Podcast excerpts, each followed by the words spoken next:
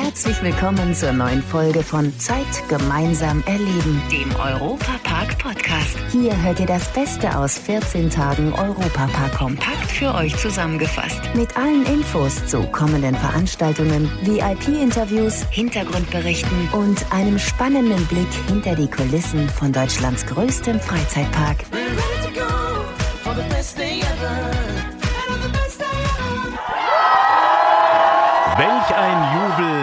ein Trubel. Der Europapark hat endlich wieder geöffnet. Hallo zusammen, ich bin Matthias Drescher und freue mich natürlich mindestens genauso wie ihr, dass der beste Freizeitpark der Welt wieder am Start ist.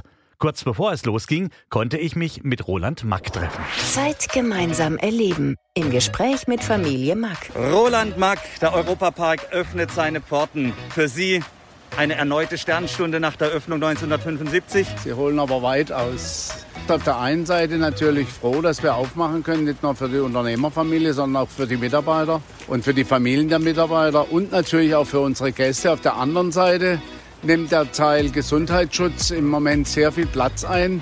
Bisher habe ich 45 Jahre im Grunde genommen nur neue Attraktionen Veränderungen im Park, Angebote, die Freude machen, verkündet. Und jetzt müssen wir dem Umwelt-, dem Gesundheitsschutz ziemlich viel Raum geben mit dem Modellversuch. Wir haben aber medizinische Unterstützung und haben ein tolles Hygienekonzept. Und mir geht es natürlich auch darum, dass dieses Modellprojekt funktioniert. Denn viele unserer Kollegen in der ganzen Republik warten auf gute Ergebnisse, um auch eine Perspektive zu bekommen. Ich bin mir da um die Verantwortung bewusst. Und insofern habe ich zwei Herzen in einer, in einer Brust im Moment. Sie sind in den letzten Monaten hier im Europapark eine Achterbahn gefahren mit Corona, auf die Sie mit Sicherheit sehr gerne verzichtet hätten. Was war für Sie jetzt im Endeffekt das Schlimmste an dieser Achterbahn? Bittsteller zu sein, dass man seinem Geschäft, seiner Arbeit nachgehen darf. Ich war immer eigentlich äh, als Unternehmer unterwegs und nicht als Unterlasser. Und äh, das war für mich die größte Herausforderung, ein ganz neues Geschäftsmodell zu entdecken, in Verhandlungen mit Verbänden, mit der Regierung, mit äh, Behörden, die letztlich für die Eröffnung für uns zuständig sind. Und das war zum Teil auch sehr belastend. Abschließende Frage meinerseits. Die Projekte, die Sie jetzt im Moment auf Eis gelegt haben, sind die aber trotzdem geplant, alle umzusetzen oder muss das ein oder andere Projekt vielleicht jetzt doch ganz in der Schublade verschwinden? Nein, muss gar nicht in der Schublade. Es wird natürlich, man wird abwarten müssen, wie schnell wir auch in der Besucherzahlsbegrenzung wieder sagen wir mal, auf alte Zahlen zurückkommen. Es liegt immer noch das Veranstaltungsgeschäft äh, vollständig am Boden da nieder. Auch da müssen wir wieder Gas geben, da müssen wir wieder aufholen und dann werden wir sicherlich sukzessive das ein oder andere, das kann ich versprechen, großartige Projekt rausziehen. Der Europapark wird seine Gäste und seine treuen Kunden bei denen ich mich mal wirklich auch bedanken will für die Treue über die Jahrzehnte. Ihr habt mir Mut gemacht, auch an das Geschäftsmodell zu glauben, weil diese Briefe, die ich bekommen habe, bis hin zu dem geschlachteten Sparschwein des Kleinkindes von 5,20 Euro bis 11,20 Euro, um den Park finanziell zu unterstützen. Da waren die treuen Kunden des Parks, selbst die Kleinen, schneller als die Regierung. Und auch die Mitarbeiterinnen und Mitarbeiter sind richtig froh, dass es nach fast sieben Monaten endlich wieder weitergeht. Kurz bevor der Europapark aus dem Corona-Schlaf geweckt wurde, hatte ich die Möglichkeit, mich im Park umzuschauen, was da so geht. Hinter den Kulissen von Deutschlands größtem Freizeitpark. Hier im Europapark wird fleißig gewerkelt. Die Mitarbeiter gucken, dass bis morgen alles wieder blitzt und glänzt. Ich bin der Nikola, ich bin von der Euromir. Also wir haben jetzt äh, überall äh, alles durchgeprüft und jetzt machen wir die äh, Distanzsticker wieder hin. Die Abstandsbänder, dass alle mit 1,50 Meter anstehen können. Genau. Und dann kann man dich in der Euromir sehen, wie du dann ständig dafür sorgst, dass alle hier richtig Spaß haben. Genau, also wir machen das, äh, dass normalerweise alles läuft, dass die Leute äh, Abstand halten und äh, dass alles gut läuft mit den äh, Regelungen, mit der Sicherheit. Ja, schönen guten Tag. Ich bin die Filia Thompson, auch genannt Tante Lada. Für mich läuft heute der Countdown. Ja, yeah. und wie sieht dieser Countdown aus? Was ist dein Job heute? Mein Job ist es, alles vorbereiten, damit alles morgen funktioniert. Und du hast ganz viele Autos hier beim Autodrom bei dir. Und äh, diese einzelnen Fahrzeuge haben ja alle einzelne Namen. Ja, der Herbie wartet auf meine Kleinen. Der Blue Fire, die Pinke Lady, der Silberpfeil. Die freuen sich alle morgen auf meine Zwerge. Die leuchtenden Kinderaugen, die haben schon gefehlt in letzter Zeit. Die sehe ich heute vor mir. Und morgen werde ich sie wieder in Natur sehen. Also hier merkt man doch richtig, wie sich Tante Lada darauf freut, dass die Kleinsten wieder ihre Runden im Ladadrom drehen können. Und damit alles reibungslos und unproblematisch läuft, hat der Europapark eigens einen Hygienebeauftragten. Ralf Stumpf erklärt uns ganz genau, was ihr beachten müsst, damit ihr möglichst viel Spaß habt in Deutschlands größten Freizeitpark. Exklusiv aus dem Europapark. Der Europapark ist jetzt Modellpark. Er darf aufmachen. Die Landesregierung hat zugestimmt. Was bedeutet das speziell für den Europapark? Grundsätzlich mal ein großer Schritt für uns, weil wir halt seit 2. November geschlossen haben und somit jetzt die Möglichkeit haben, einfach wieder am Marktgeschehen teilzunehmen und das in verantwortungsvoller Form. Und wir denken, dass wir diesem Anspruch, der in uns gesetzt wird, auch insbesondere als Modellprojekt halt eben dann auch gerecht werden.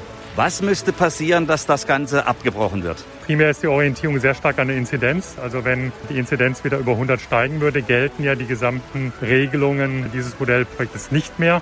Und damit würde es dann eingestellt werden. Und natürlich auch, wenn äh, man merkt, dass die Sache nicht funktionieren würde. Dass man sieht halt eben, es ist so, dass die Regelungen nicht eingehalten werden, zum Beispiel. Dass es funktioniert, hat man letztes Jahr schon gesehen am Hygienekonzept, das der Europapark hatte. Haben Sie jetzt einfach das Konzept nochmal genommen und ein bisschen aufpoliert? Also das Wort bisschen aufpoliert, das ist schon fast despektierlich. Äh, es ist so, dass es erweitert wurde. Also wenn wir natürlich auf den Erfolg aufbauen können, dann wollen wir den auch fortführen. Insofern ja. Wir haben die Konzeption einfach als Basis genommen und gesagt, also das, was wir dort gemacht haben, ist ein idealer Start für das, was wir weitermachen müssen. Aber es gab doch deutliche Veränderungen, die wir addieren mussten. Fängt bei der Maske zum Beispiel an, dass jetzt eben FFP2-Masken oder medizinische Masken eingesetzt werden müssen. Draußen, jetzt wo wir auch sind, müssen auch dann, wenn der Abstand geringer ist, medizinische Masken getragen werden. Insofern sind es schon deutliche Veränderungen. Aber wir können auf Basis dessen, was wir erfolgreich letztes Jahr eingesetzt haben, einfach weitermachen. Das war gut. Ganz konkret, wer darf in den Europapark rein? Mit welchen Voraussetzungen muss man kommen? Also wir haben da die sogenannten drei Gs. Das heißt, sie sind entweder vollständig geimpft, sie sind vollständig genesen. Da gibt es noch zwei Unterschiede, ob sie ein halbes Jahr lang genesen sind oder mehr als ein halbes Jahr genesen sind. Dann kommt nochmal eine Impfung dazu. Oder sie sind halt eben dann getestet. Diese drei Gruppen kann man im Endeffekt dann differenzieren und die haben Zutrittsrecht zum Europapark. Wenn ich jetzt in den Europapark komme, aus Frankfurt, München, Berlin und stelle vor der Tür fest, ich habe keinen Test, was passiert dann? Wir bitten alle Gäste, die uns besuchen möchten, im Endeffekt vorher einen Test mitzubringen. Wer den Test dann merkt, ich habe ihn verloren, gibt es natürlich auch vor Ort die Möglichkeit, noch getestet zu werden. Aber wenn man das Erlebnis sehr zeitnah und sehr intensiv äh, vom Europapark haben möchte, dann bitten wir einfach darum, dass man den Test vorher mitbringt, damit man sich auch Wartezeiten erspart. Zum Schluss gibt es jetzt noch eine freudige Nachricht für alle, die reif sind für die Insel. Neues aus Rulantica. Die neue Wasserwelt Rolantica darf nämlich auch ziemlich bald ihre Pforten wieder öffnen. Und alle Wasserratten können sich dann gleich im neuen Außenbereich richtig austoben.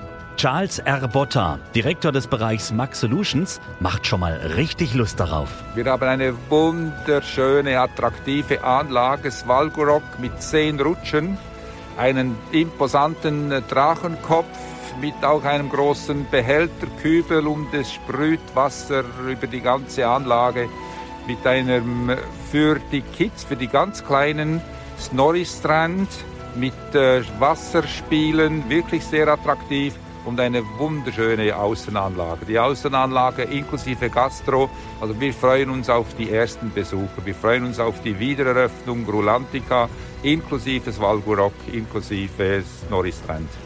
Die Fans von Rolantica und Europapark sind außer sich vor Freude, dass es in Rust endlich wieder rund gehen kann. Frei nach dem Motto, ein Leben ohne Europapark und Rolantica ist zwar möglich, aber irgendwie sinnlos. In diesem Sinne, euch eine gute Zeit. Das war der Europapark-Podcast. Noch mehr Infos und Berichte aus Europa und Deutschlands größtem Freizeitpark gibt es jeden Tag beim Europaradio auf europa.radio und samstags vormittags auf Schwarzwaldradio. Bundesweit auf DAB Plus, per Web und in der App. Vielen Dank fürs Zuhören und bis zum nächsten Mal bei Zeit gemeinsam erleben, dem Europapark-Podcast.